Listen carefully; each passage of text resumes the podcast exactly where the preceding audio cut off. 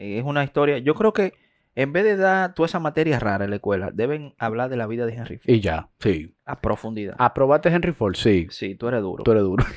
Dale Mente Podcast. Dale mente podcast. Descomprime, analiza y fluye. Bienvenidos a un nuevo episodio de nuestro podcast Dale Mente. Agradecer a la sintonía y a todos los feedback positivos, Ramón, que nos dieron a nuestro primer episodio. Oye, qué chulo, de verdad. Nos han escuchado hasta personas en Centroamérica. ¿Tú pensás? ¿Cómo? Y mira, realmente yo dije, no, la gente que le van a dar mente al primer episodio, 20 o 15, que son 15 amigos míos y 10 amigos tuyos. y se fue a más. No, pero gracias a toda esa gente que nos escucha de Centroamérica. Un abrazo fuerte. Para los que han escuchado por primera vez este podcast, eh, básicamente nosotros le pusimos un micrófono a todas las conversaciones que hemos tenido mi querido amigo el iluminado Ramón Cruz. El nombre que este hombre me ha gustado a mí. Cariñosamente Randall y yo sobre todos los fenómenos, personajes que a nosotros nos interesan y eh, muchos libros y audiolibros que también disfrutamos. Y en el día de hoy vamos a hablar de alguien que es un referente. Vamos a seguir como una, una línea cronológica. Estamos hablando de Rockefeller, ahora vamos a hablar de Henry Ford. No, nadie sabe. Ahorita volvemos para atrás, antes de Rockefeller. Es verdad, esto no tiene regla. Esto no tiene regla. Pero vamos a hablar de Henry Ford. Pero vamos a hablar de gente dura, ¿verdad?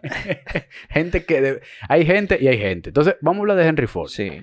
Lo primero que tenemos que tener en cuenta es el contexto histórico. Y vamos a iniciar, Randall, desmitificando algo que han dicho muchos eh, escritos, artículos y hasta videos en YouTube de que, de que Henry Ford era pobre. Gente hablando vaina en internet. Dije que era pobre. No, Porque- no, no. Hay algo como que quieren victimizar a las grandes figuras. No, que él era pobre y vino desde abajo. Mi hermano, ¿tú has visto que algún pobre papá le regala una finca con, con, con qué sé yo cuánto acre, vende palo? Dime. Eso Primero, eso no es ¿cuánto? pobre. En ese, en ese momento, ¿cuánto costaba un, un acre? ¿Eh? Eso, muchacho. Pero con decirte que con lo que él hizo de esos cuartos, él se casó, boda, compró carne y toda la vaina. Para que ustedes entiendan, él, él- Henry Ford viene de una familia, no vamos a decir disfuncional, una familia normal. ¿Qué Sí. pasa? Es una familia de la granja, o sea, no es de la ciudad. Vive en el campo, retirado de la ciudad. Eh, él era muy apegado a su mamá, una cosa y- De Detroit. de Detroit. Entonces, ¿pero qué pasa? Desde el inicio, él siente una curiosidad por desarmar y armar los relojes. Él quiere saber el funcionamiento. Hay muchas personas que son así, que tú lo ves con los juguetes y no lo ven bien el juguete. A desarmar el juguete a ver cómo lo vuelven a armar. Tuvo más lío con su papá que el carajo. Porque este muchacho, ¿qué es lo que está haciendo ahora? Ven, tú lo que vas a ser granjero. Y él, no, mi hermano, No, no, yo lo que voy a desarmar vaina. Yo quiero desarmar cosas y quiero volver otra vez a, a a ver cómo, cómo pasa. Viene, se va de la casa, arranca para la ciudad, dice, no, déjame ver cómo yo consigo un trabajito. Se busca un trabajo ah, de eso mismo, reparando relojes.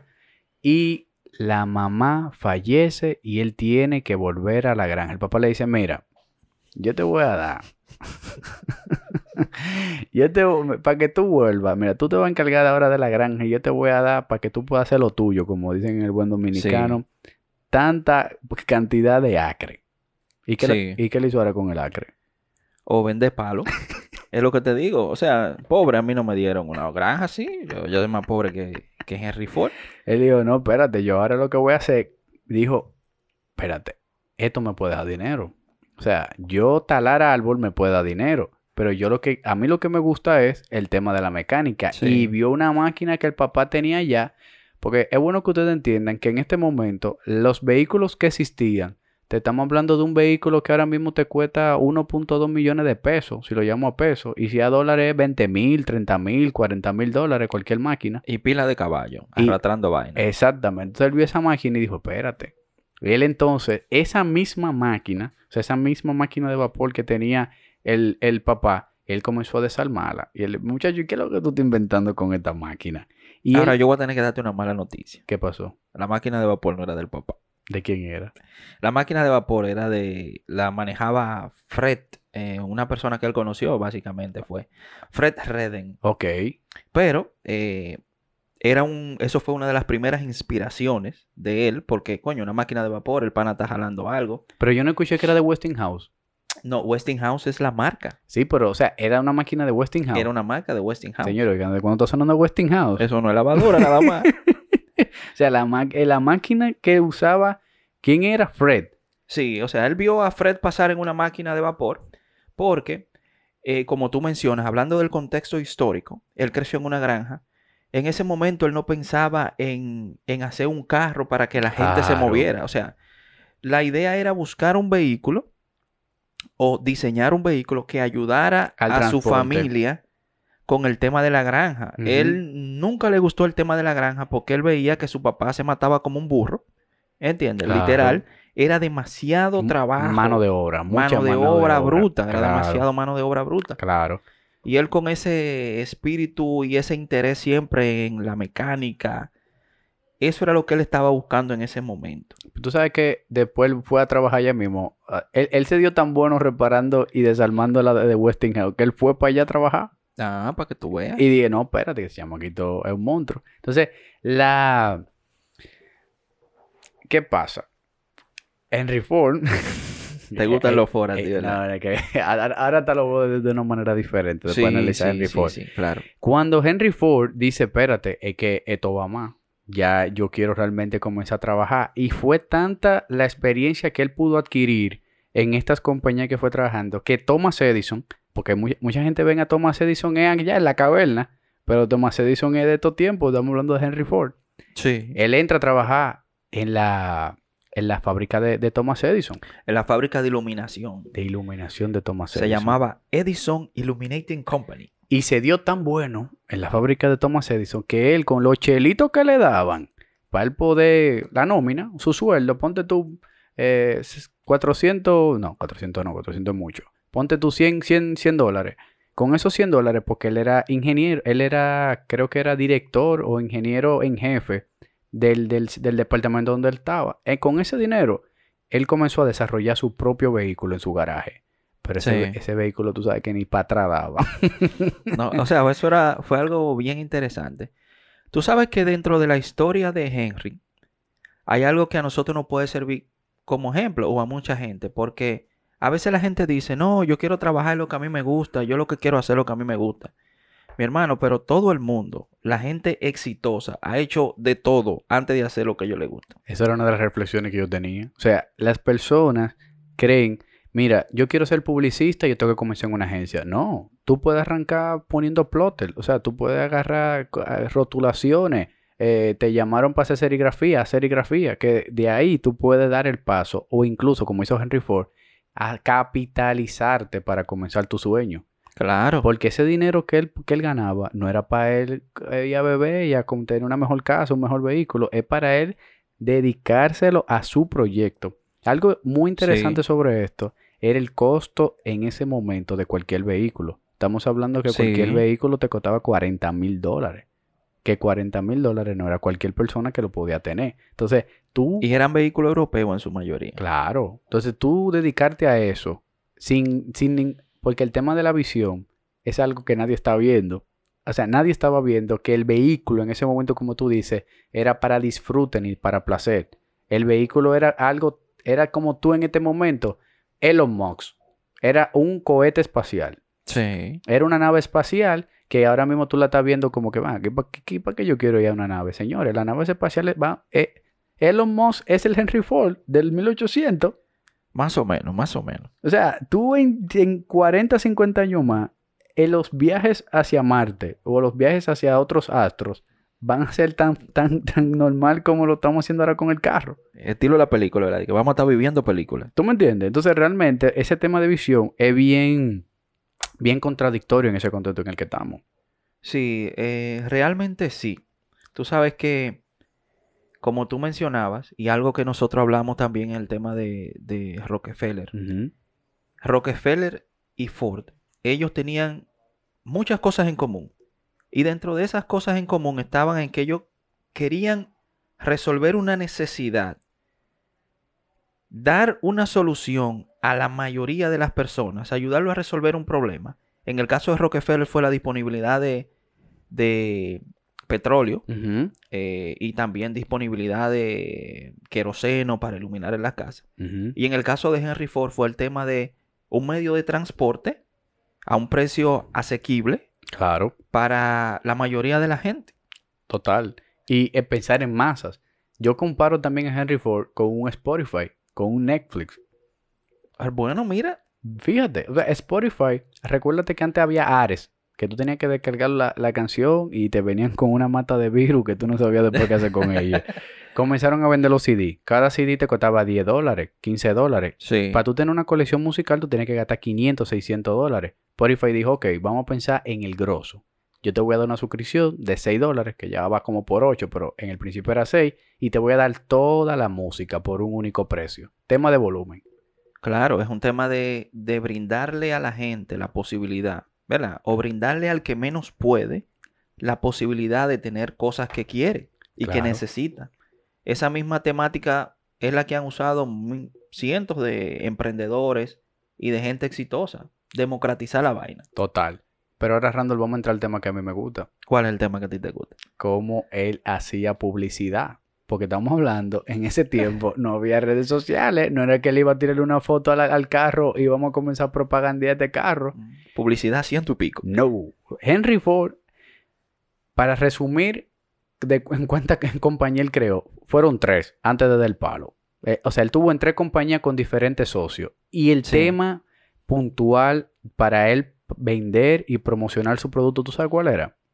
A ciento y pico. agarraba y decía, déjame yo conseguir a un conductor, a un piloto de carrera, en ese momento eran carreras, o sea, no, Sí. déjame yo contratar a un, eh, coger a, esta figura, un monstruo conduciendo, lo voy a montar en mi carro y voy a, a ponerlo en toda la competencia. Y cada vez que él ganaba una competencia, decía, ah, no, pero espérate, este es el carro. Y en ese momento estamos hablando de 60 caballos de fuerza. O sea, tampoco. Ya lo sabe. Y, y tú puedes conducir un- uno de esos vehículos, no era, no era cualquier cosa. O sea, ese timón tú sentías todo lo que estaba pasando abajo. No era como ahora, ¿verdad? Que tú andas con No. un timón ahí hidráulico, Entonces, qué sé yo cuánto. él hacía uno, él hacía un vehículo y contrataba a una persona, lo, lo, lo- lo ponía a correr en una carrera y si era exitoso, los inversionistas que decían, "Mm, aquí hay futuro. Pero ¿qué Sí. pasa? ¿Qué pasa mucho con los socios? Señores, esto es un aprendizaje propio mío. Tú tienes que elegir los socios dependiendo de tus necesidades. En ese momento, él no necesitaba un socio mm, de dinero. Y los primeros dos socios que consiguió fue de dinero. ¿Qué pasa cuando, Sí. ¿qué, qué pasa cuando tú tienes un socio de dinero? Te exige demasiado a Nada nivel más piensan en cuarto. venta. Henry, ¿qué es lo que está pasando? No, mira, eh, vamos a dejar de, de ponerle esta válvula y ponle esta para economizarnos tanto y poderlo venderlo en tanto. Subió el costo de producción y bajó Sí. la calidad. Henry el que dijo, no, espérate, esto no es lo que yo estoy buscando. Y se buscó un segundo socio. Y ese segundo socio pasó lo mismo. Mucho, un, un- un socio de mucho dinero no veía la visión de Henry Ford de tema masivo y lo que quería era construir carros de alto valor, pero de, o sea, de calidad, pero de alto valor. Y- Sí. Y, la visión de Henry Ford era de Democratizar la vaina. tú sabes que- democratizar. Muchas personas, eh, yo he visto en, en este proceso de investigación de nosotros, he visto mucha gente que decía que a Henry Ford le gustaban las carreras. Pero era mentira. Claro. O sea, en el contexto histórico, no había forma de tú promover un automóvil y vendérselo a la gente si tú no hacías uno que corriera más rápido que el otro. Esa era la única manera que él tenía para llamar la atención. Exactamente. Porque recordamos que, señores, la gente lo que veía era un caballo como un medio de transporte para las familias. Los automóviles no se veían como para, para un medio de transporte común en la calle. Entonces, él se vio obligado, porque ese nunca fue el interés, eh, de que de lujo, de velocidad, No, ese no- no. nunca fue el interés. Ahora, él tuvo la necesidad de hacer un vehículo rápido. Recuerdo que uno de los que construyó se llamaba el 999. 999, sí. Eso corría más que el carajo. Que- corría muchísimo. yo, y yo, y yo te com- vi como que réplica de lo que hacían. Y para lo aerodinámico que era, cualquiera se podía matar en ese carro. El que se ellos tuvieron que buscar un tigre tan loco para subirse en ese Sí. carro que él decía que no le temía la muerte. Creo que apellido Cooper. O sea, el tigre estaba Sí, dispuesto a mismo. todo. Estaba dispuesto a todo. Exacto. Entonces, algo muy interesante, eh, Randall, ahí, eh, mientras en ese hilo que estamos cronológico, a mí me gusta siempre, cuando yo estaba investigando y leyendo, porque esto es lo interesante de este podcast, que cuando tú lees, tú asocias. Sí, Señor, ¿ustedes han escuchado una marca, una marca que se llamaba Cadillac? claro. Cadillac es, es una compañía que sale de, después que Henry Ford sale de Detroit Company, porque Sí. ellos no creían mucho en el tema de la gasolina y la combustión. Y yo dije, no, no, no, no, no, vamos a hacerlo de la manera, de la otra manera. Y ellos dijeron, no, yo me voy, Henry Ford se fue. Y a quien pusieron a cargo, crea la marca Cadillac. Sí, tú sabes que, que ahí, por ejemplo, esa asociación que él tenía, Henry, en el Detroit Motor Company, esa compañía quebró. ¿Verdad? Quebró. creo, que ven- creo que vendieron como 40 nada más. ellos le echaron mucho la culpa a Henry. Eh, realmente, eso fue uno de, la- de los motivos por el cual él salió. Eso, ellos fueron los que crearon Cadillac después. Pero el enfoque de Henry no era construir, porque ellos querían construir carro y vender, construir carro y vender. no. Exacto. Henry estaba buscando dentro de su proceso de construcción, que una cosa que él habla mucho, o sea, en su autobiografía, él dice, planifica, planifica, planifica, planifica y vuelve a planificar. Él estaba tratando de encontrar los elementos perfectos, el metal perfecto, todos los complementos que le, permitieran a él hacer un vehículo, como fue el modelo T que mencionaremos más adelante, ¿verdad? Claro. Y se dice que la manera como él encontró ese material, porque no se producía en Estados Unidos, o sea, el hierro que él quería no se hacía allá en ese entonces. En una competencia de automóviles participó un vehículo francés y el carro chocó y se desbarató. Entonces, él se dio cuenta que el material ¿verdad? del cual estaba hecho ese vehículo era diferente. Y agarró y cogió un pedazo. Dije, espérate, este pedazo es mío. Déjame yo llevarme esta vaina. Se Déjame llevó yo- ese yo pedazo. probar este pedazo. Exacto. Y lo llevó a uno de sus técnicos de esa vaina y le dijo, mira, Analízame esto. analízame esta vaina. Claro. Porque de esto es que yo quiero. Entonces ellos se dieron cuenta que había un elemento en ese hierro que ellos no tenían. Y eso era porque para lograr ese nivel de, o sea, esa estabilidad y esa fortaleza que tenía ese material, Porque a- a- a- hay un punto. Imagínate cuánto pesaban esos carros. más que el carajo. ¿Me entiendes? Y, y para tú mover esos carros, los caballos de fuerza no eran cualquiera. Claro, eso pesaba muchísimo. Entonces ellos se dieron cuenta que para lograr ese metal tenían que hacer una fábrica diferente para poder llevar la vaina a unos grados más a grados calientes más caliente. para poder tener ese metal. Claro. ¿Entiendes? Entonces él tenía claro lo que él quería. Eso es una vaina importante para todo el mundo. Usted tiene que saber para dónde va. Y ahí, eh, ahí directamente a ese punto que tú vas, entonces él dice, espérate, estos no son mis socios. Y se une con los hermanos Dodge. Sí. Los hermanos Dodge son los que tienen... Por ahí hay dos andando. Ay, bueno. Pero para que ustedes vean que todos estos nombres que están sale- salen de los vehículos no vienen de la nada. O sea, son los hermanos Dodge, que son unos socios estratégicos que tienen las piezas que está necesitando eh, Henry para poder construir el vehículo ideado. John y Horacio Dodge. Ey, pero está bien documentado tú. Sí, Esa, esa asociación se formó, señores, 28 mil dólares. 28 mil La primera empresa que, pro- que- que Ford produjo lo- los modelos T. Y el primer carro que lanzan 198 kilómetros por hora.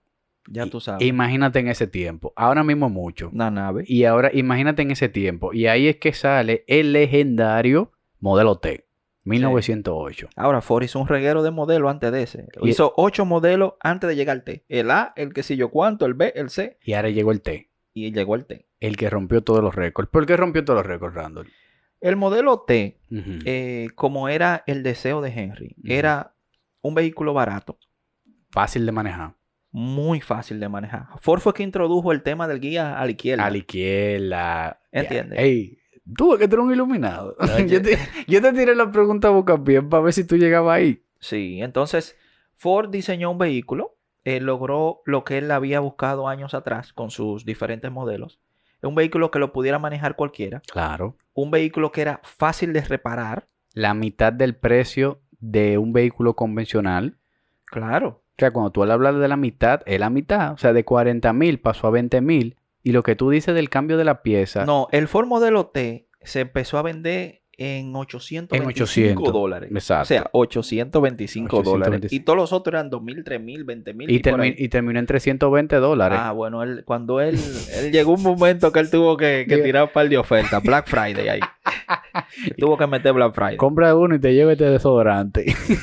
Sí, Pero ese modelo T tiene algo muy importante. Y es que, como tú dices, aparte de que las piezas eran baratas, ellos a sus a la, a la persona que le compraban le decía que era algo que pasaba con otros vehículos. Le decía, si tú me compras te- este vehículo, yo te voy a dar mejores precios en tema de mantenimiento del vehículo, que era algo que realmente era una necesidad inherente en ese momento, porque tú no podías comprar un vehículo sin el tema del mantenimiento, porque no es como Sí. ahora de que cada 5.000 kilómetros, o sea, tú corrías ese carro tres veces y ya tú tenías que llevarlo otra vez a darle mantenimiento, Sí. y eso era un costo adicional al vehículo. Hay una Sí. frase legendaria de ese modelo T que decía, ¿Qué decía? si mis clientes, que yo le puedo vender, vamos a ver si me recuerdo. Ah, ya yo sé. De que yo le puedo vender a mi cliente cualquier vehículo que quieran, siempre y cuando sea negro. No, ellos pueden elegir el color que quieran siempre y cuando sea negro. Pero ¿y por qué era negro? Porque acuérdate que eh, para desarrollar el modelo T.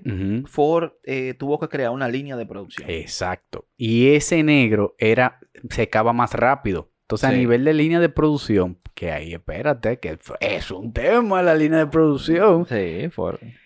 Yo estaba investigando, Randall, que eso fue algo que yo como que dije, déjame ver si, si sigo investigando, porque yo no puedo creer que Ford fue el primero. Hay un tal Olson que lo hizo antes que él, pero no, lo que hizo Henry Ford fue tan majestuoso y tan, es, o sea, fue algo tan grande que a partir de ahí es que se considera el tema de la línea de ensamblaje. Sí. En español, ¿qué es una línea de ensamblaje? En vez de tú tener cinco hombres juntos haciendo el vehículo al mismo tiempo, tú pones a esas cinco personas en diferentes posiciones en una línea y u- cada uno es experto en una área. Hay un experto en goma, un experto en catre, un experto en, en, en, en bumper y al final de la línea tú desarrollas el, el carro. Claro. ¿Y tú sabes realmente de dónde que viene ese origen? ¿De dónde?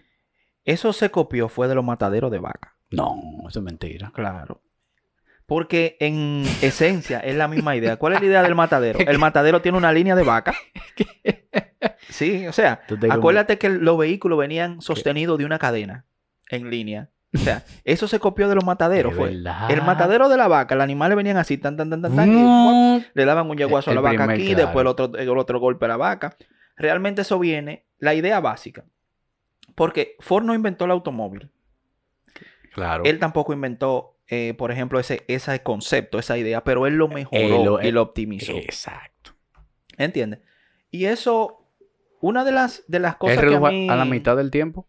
O sea, Sí, o pasa, sea, ¿tú sabes cuánto yo le, leí? 93 minutos duraba un carro en, constru- en construirse. Y antes duraba 3 horas cualquiera en un solo. O sea, lo redujo a la mitad. Y fue tan fuerte lo que él logró con esa línea de ensamblaje que tuvo que hacer cuatro pisos en una fábrica. sí, eso O sea, fue increíble. el vehículo arrancaba arriba en la primera planta. Imagínate tú, nada más con, con- con el chasis. Y llegaba al final listo en 93 minutos. Eso fue, eso fue increíble. Tú te enten- realmente. o sea, la- ustedes están entendiendo, porque siempre es bueno el contexto, Randall. O sea, Mm. ahora, mismo, ahora mismo lo vemos simple, pero imagínate el contexto histórico donde todo se necesitaba tanta mano de obra. O sea, él primero reduce el tema de la mano de obra porque no tiene que tener 20 células de personas haciendo vehículos, sí. sino que tiene un especialista. Pero hay algo muy importante, Randall. Imagínate tú poniendo goma. Todo es importante en la vida de Ford, señor. Esto, e- esta Eh, que- investigación no, a mí me, de no, verdad, me yo... encantó, me encantó, me encantó. Henry es una... Mira, Yo, yo, yo voy a hacer como Adolfo Hitler, que te voy a contar suerte, más para suerte que yo tengo un Ford. Tú sabes algo, algo muy, muy importante, pero neurálgico en esta, en esta ecuación de la línea de ensamblaje. Cuéntame. Ramón, ¿qué pasa cuando tú duras de 8 a 5 poniendo la misma goma? Tú no te aburres. La monotonía. Eh, medio monótono. sí. Tenía, señores, un tema de flujo de, de empleado altísimo. O sea, de 100 empleados se le iban 30 mensual porque se aburrían demasiado. ¿Y qué él dijo? Vamos a dar los salarios justos. Todo el mundo paga 2 dólares. Yo te voy a dar 5 dólares. Chach, Y aparte de que te voy a dar 5 dólares, te, la gente rápido. te eso. voy a poner cafetería, te voy a poner eh, agua, café todo el tiempo. e incluso te voy a hacer equipos dentro de la fábrica de juego para que ustedes se entretengan. Ahora, ¿qué pasa? No hemos hablado de que Ford era una persona religiosa y una persona estricta.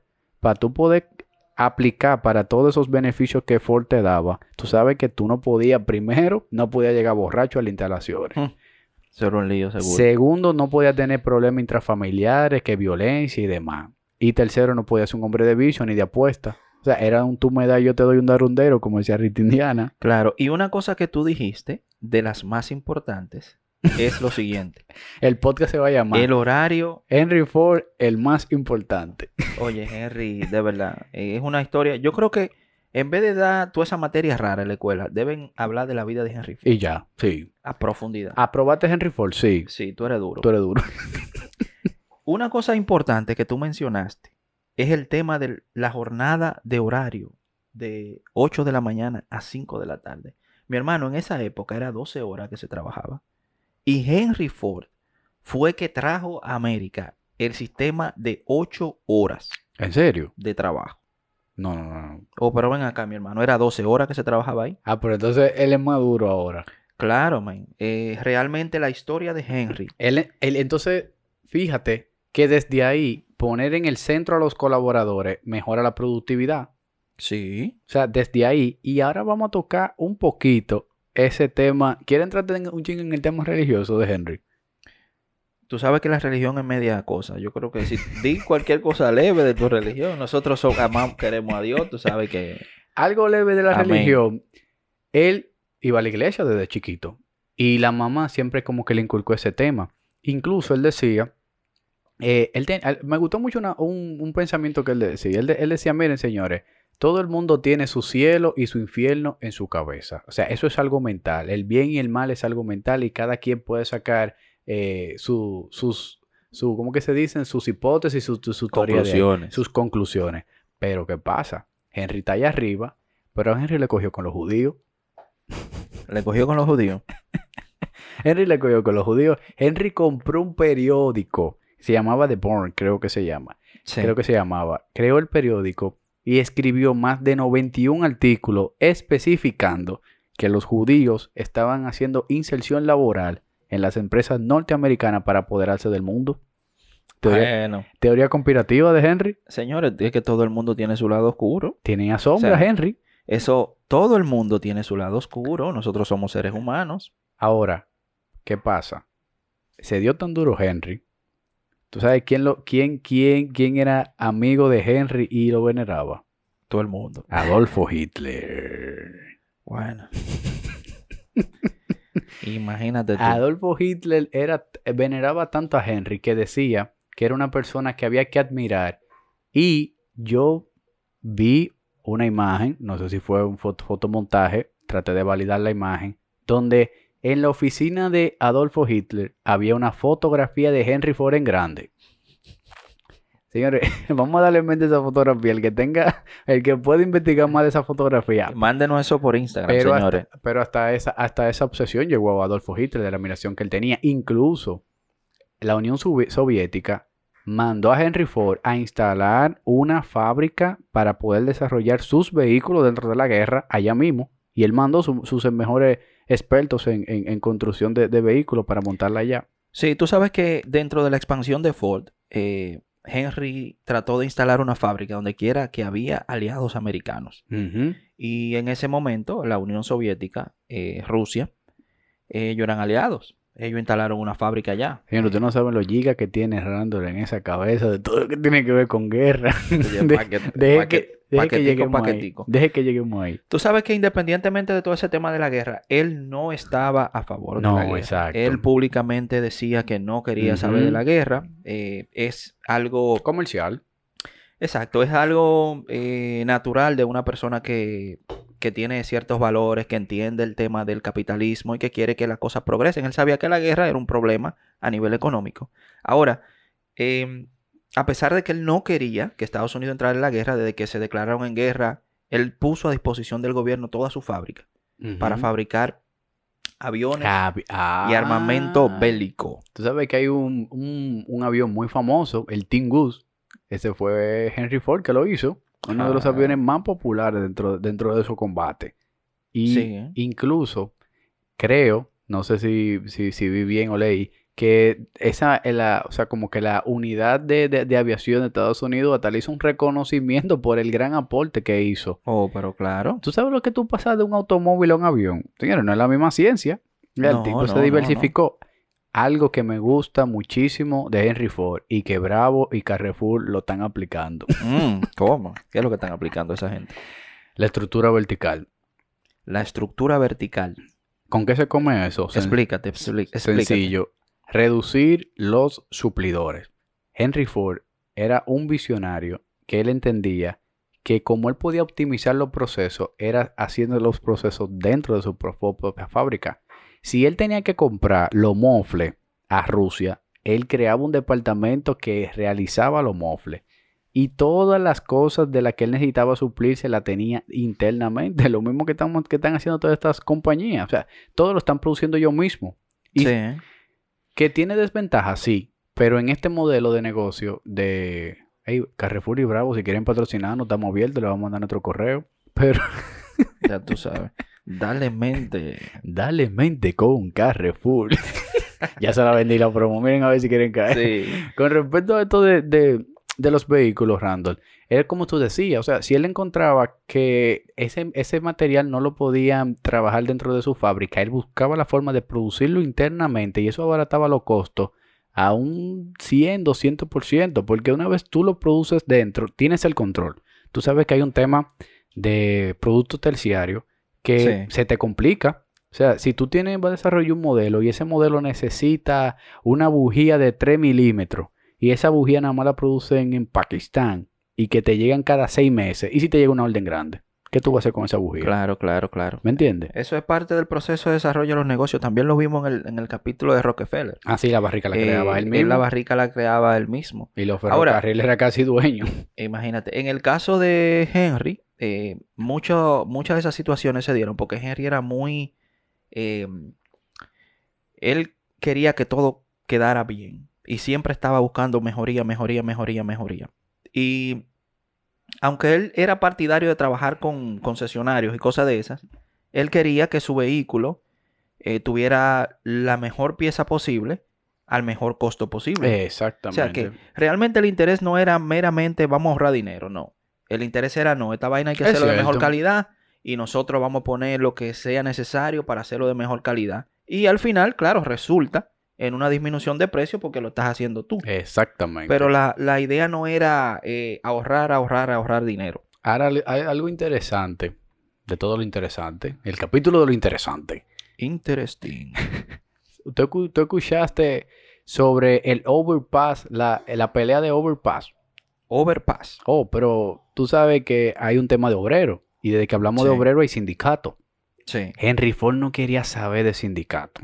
Desde que él olía que había un sindicato, él lo mandaba a destruir. Y él incluso contrató a un boxeador, Ah, ese era el jefe.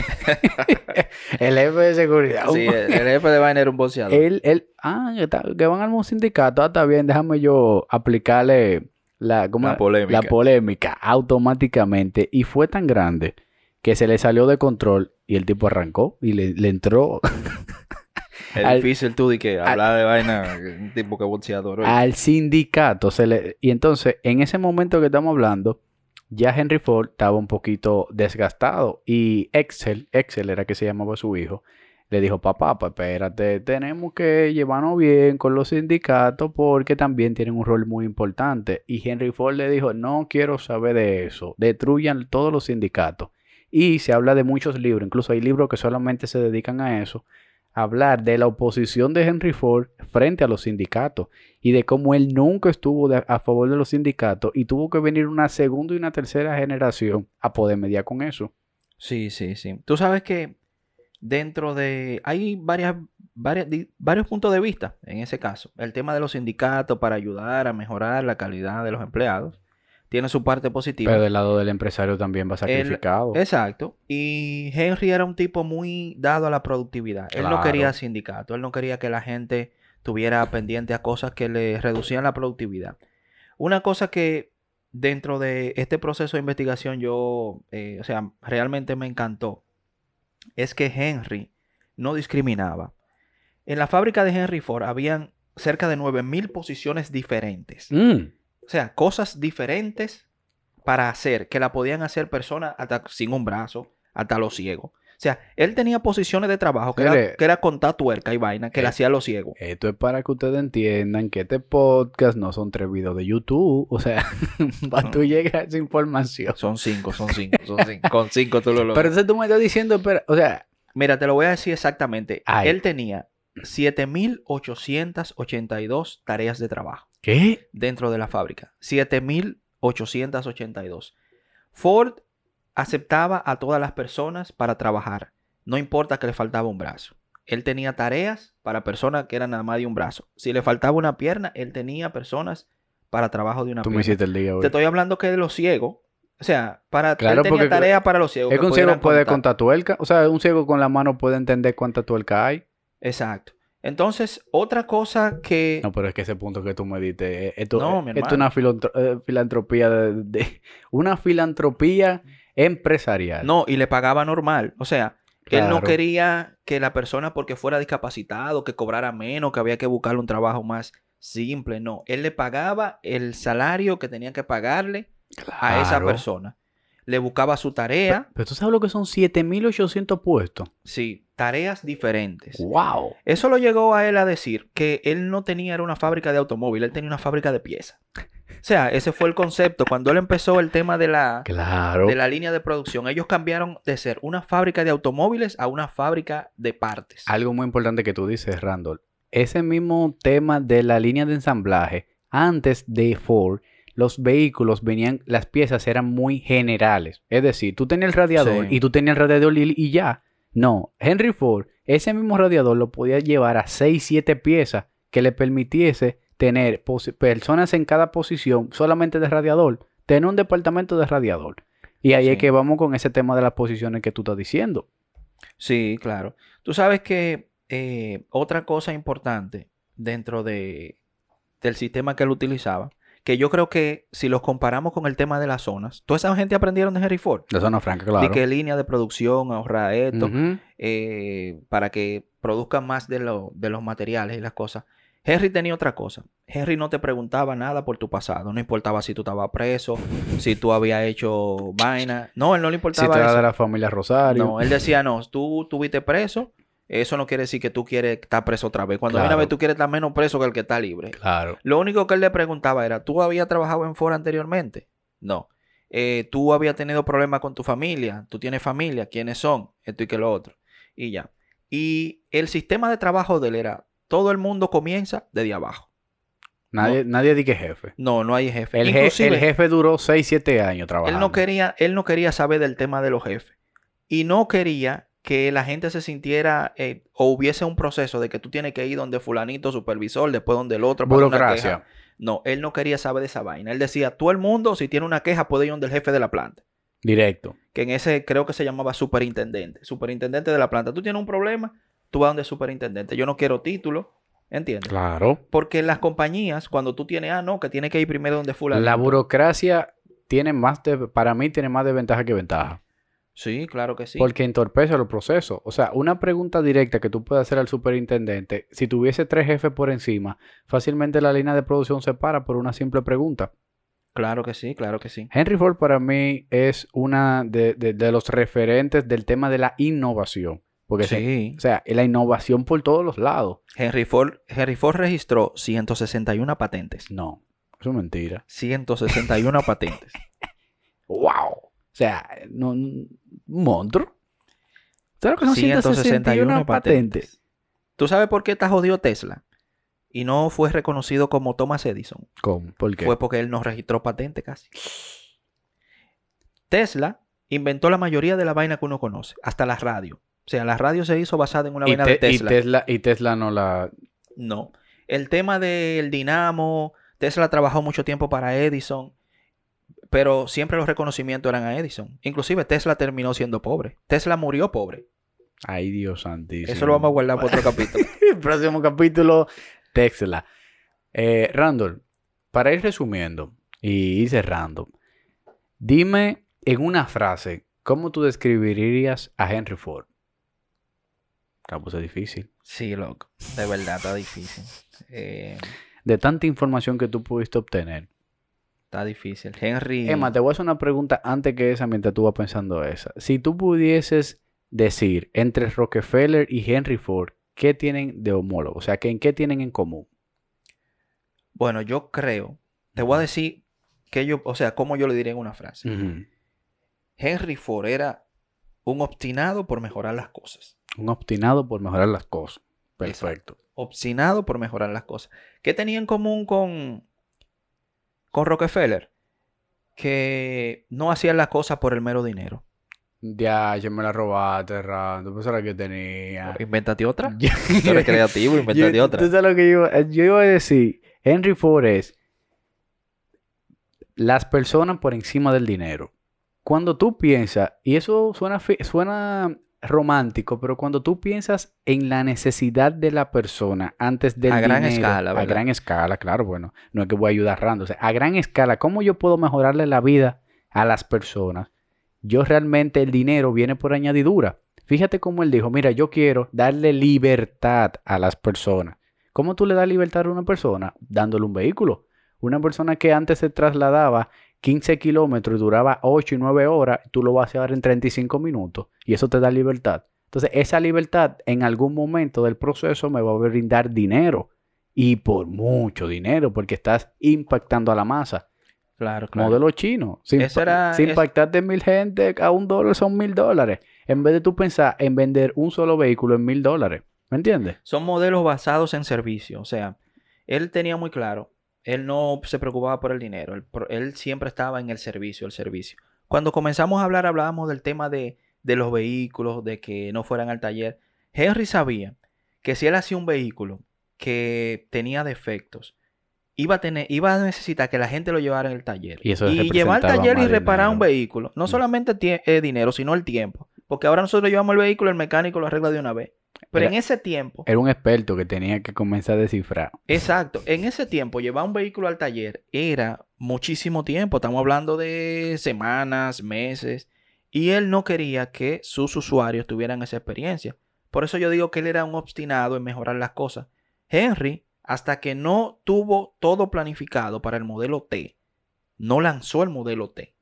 Y, y- y por eso fue que disolvió tantas compañías antes de lanzar ese vehículo. Porque si hay un tema de visión. Si mis socios no tienen la misma visión que yo, no son mis socios. No son los socios que yo necesito. Claro que sí. Pero dentro de todas las historias hay sus problemas, ¿verdad? Claro. Eh, tú mencionaste el problema del tema de, los judíos. de los judíos, mencionaste el tema, ah, mira, como tú eres, te gusta la publicidad y toda esa vaina y tú eres duro.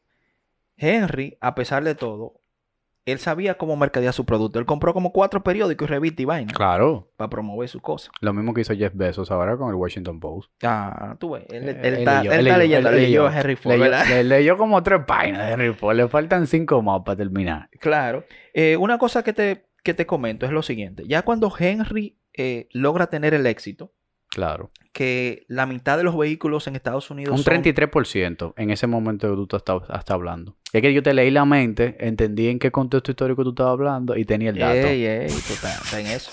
Pero luego que él, por ejemplo, llega a tener 50% de los vehículos eh, en Estados Unidos son Ford, él tuvo un problema eh, donde se le presentó una demanda. O sea, eh, los mismos accionistas, porque ya ellos estaban hartos de que Ford fabricara el modelo T, Ford hay que hacer otra vaina, hay que hacer otra vaina, hay que hacer otra vaina. No, no, no, no, que el tech está funcionando. No, que hay que hacer otro. Sí, hay que hacer otra vaina. Eh, lo que ocasionó que Ford tuvo que comprarle las acciones a toda la vaina por una guerra que ellos se fueron, ¿entiendes? Por un- eh, a juicio y todo eso. Eh, realmente ya en ese momento eh, las cosas habían cambiado un poco, porque ya habían otras marcas fabricando otros vehículos, ya la gente estaba pasando de una necesidad a querer un poquito de lujo en el vehículo y como que las cosas estaban pasando.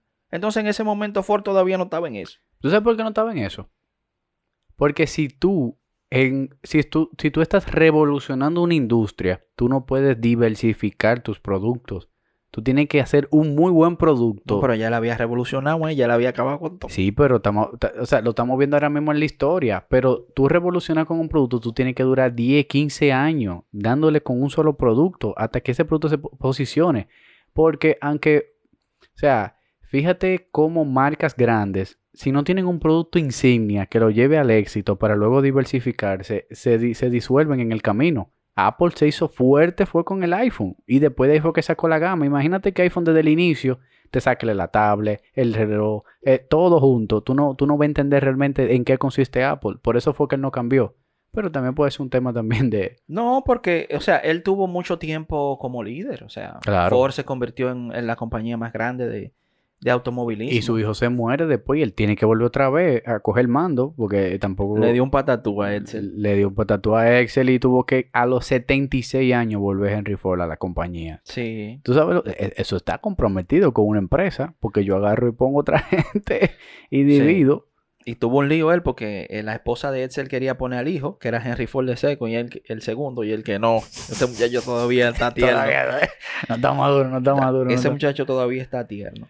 Pero en general, eh, dentro de la historia de Henry, eh, una de las personas más exitosas de toda la, de, la historia de la humanidad. Nacen cada 100 años. Bueno, mi hermano. ¿Quién, nació estos últimos 100 años? Steve Jobs. ¿Eh? Steve Jobs. Sí, pero Steve Jobs no, no es tan exitoso a nivel de Henry Ford. Cuarto episodio, Steve Jobs.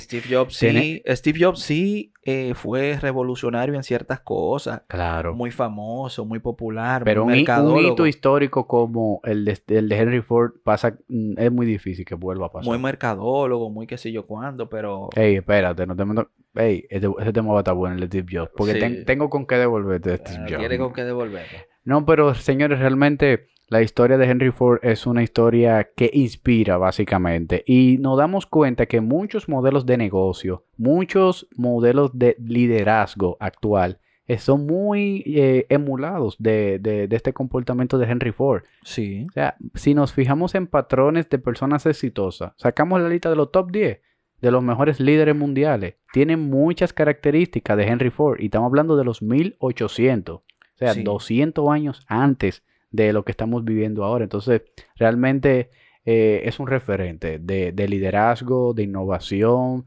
de, calidad humana. era, era un hombre muy sencillo. Era muy sencillo. Henry no vestía eh, como para la gente, Henry no vestía ropa cara. Inclusive Henry una vez fue eh, fuera. creo que fue cuando él estaba a poner la... Ahí que me gusta Randy. ¿Que ¿Dónde que él saca esto? Vamos a ver que lo Henry fue a Londres cuando ellos iban a poner la fábrica allá, a Londres y él fue con una ropa sencilla. La secretaria le decía a él, eh, Henry, eh, ponte una ropa más que si yo cuánto. Y él decía, no, si a mí no me conocen por la vestimenta que yo tengo, a mí no me importa que no me conozcan. Yo no voy a vestir a la gente para que la gente me vea. O sea, él era muy sencillo en su forma de vestir. Es una clave. Y hay muchas cosas que, nosotros podemos aprender. Eh, primero, por ejemplo, la gente que está en negocio, que quiere emprender su negocio, que quiere hacer cosas. Y esa es una de ellas. O sea, usted no tiene que estar siendo una persona ostentosa. Claro. ¿Entiende? Es que eso viene. Y la mayoría de los líderes no son personas ostentosas. Usted lo que tiene que enfocarse, como se enfocó Henry. Visión. Visión en el servicio. Visión en el servicio. Si tú te enfocas 100% eh, en servicio, en mejorar tu servicio, en darle servicio a la gente, en tener lo que hace también la gente de Toyota, que se llama Kaizen, que significa... Ay, arrancó eh, a dato el hombre. Viene Toyota. Kaizen es mejora continua. Claro. Es una vaina que se usa en, las compañías grandes ya. Es eso, mejora continua del servicio que tú ofreces. Trata siempre de optimizar tus recursos. Y me cuentan gente interna que trabajan en Apple, amigos que trabajan en Apple, sí, tengo amigos que trabajan en Apple, que Apple va totalmente dirigido al servicio y con una visión de 10 años. Por eso lo vamos a hablar en un próximo... Sí, sí, porque ellos están perdidos ya. Eh, no. La compañía está perdida. Bueno, vamos, vamos. Y no solamente Apple, la mayoría de las compañías tecnológicas, si tú le aplicas el modelo de Henry Ford, están perdidas. ¿Tú sabes por qué? Porque ellos ahora lo que tienen es una competencia entre ellos. Si tú analizas el modelo de Henry Ford, Henry Ford el modelo es servicio, mejora servicio a lo que la gente necesita. Y ellos lo que están es poniéndole 14 cámaras a un teléfono. O sea, ya la gente tiene una cámara a nivel de lo que ellos necesitan. ¿Tú te entiendes? Señores, el próximo episodio debemos de darle mente qué está pasando con la industria tecnológica, sobre todo con los celulares. Hasta aquí ha llegado este episodio de Henry Ford. Espero que le haya gustado mucho. Eh, encantador Henry Ford. claro, muy encantador. Si lo podemos decir en, una palabra es encantador, inspiracional, aspiracional. Sí. Muchísimas gracias por haber sintonizado durante esta casi una hora de programa. Sigan todas nuestras cuentas en Instagram, en Spotify, en iTunes. Eh, Ramón, ¿algo para decir? Eh, no, eh, gracias por sintonizarnos. cualquier otra cosa de Henry Ford que ustedes quieran aportar, nos escriben por Instagram. Nosotros vamos a estar pendientes. Si quieren que nosotros hablemos de otra persona,